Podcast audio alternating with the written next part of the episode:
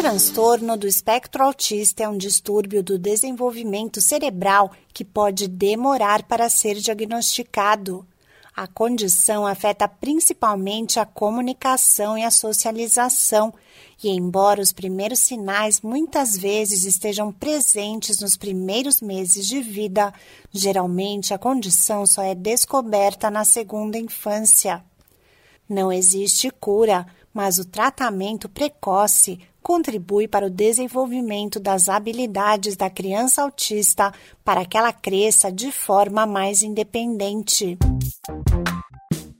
Olá, eu sou a Sig Aikmaier e no Saúde e Bem-Estar de hoje converso com o médico Caio Brusaca, geneticista no ambulatório de diagnóstico do Instituto Jô Clemente, a antiga PAI de São Paulo.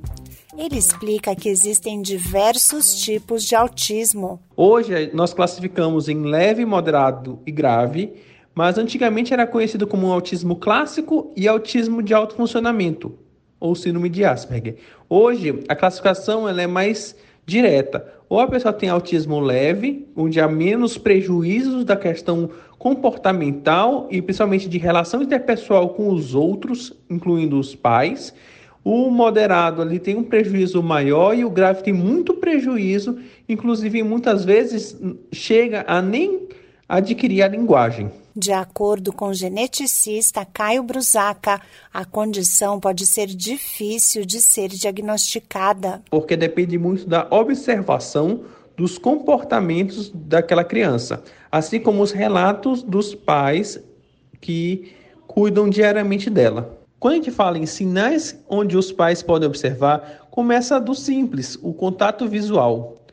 O bebê, logo nos primeiros meses de vida, ele apresenta o que a gente chama de sorriso social. E é o primeiro sinal que a criança com transtorno do espectro autista, ela vai ter prejuízo.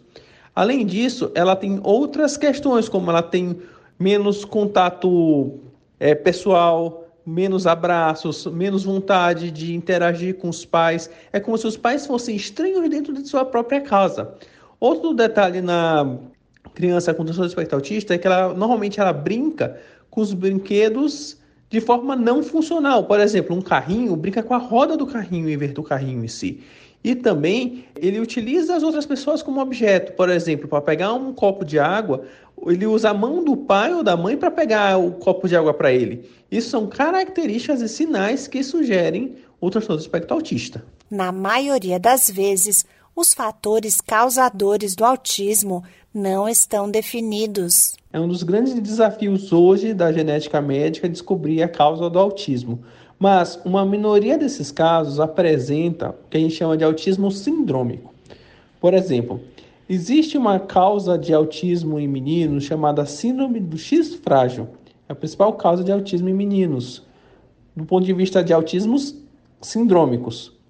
Existe outro tipo de autismo, por exemplo, na síndrome de Phelan-McDermid, na região 22q11 do alteração cariótipo, onde também poderia causar o transtorno do espectro autista. É muito importante as crianças com transtorno do espectro autista passarem com o médico geneticista para que seja feito a investigação etiológica, ou seja, tentar buscar a causa do autismo. Mas a minoria dos casos nós encontramos alguma alteração genética.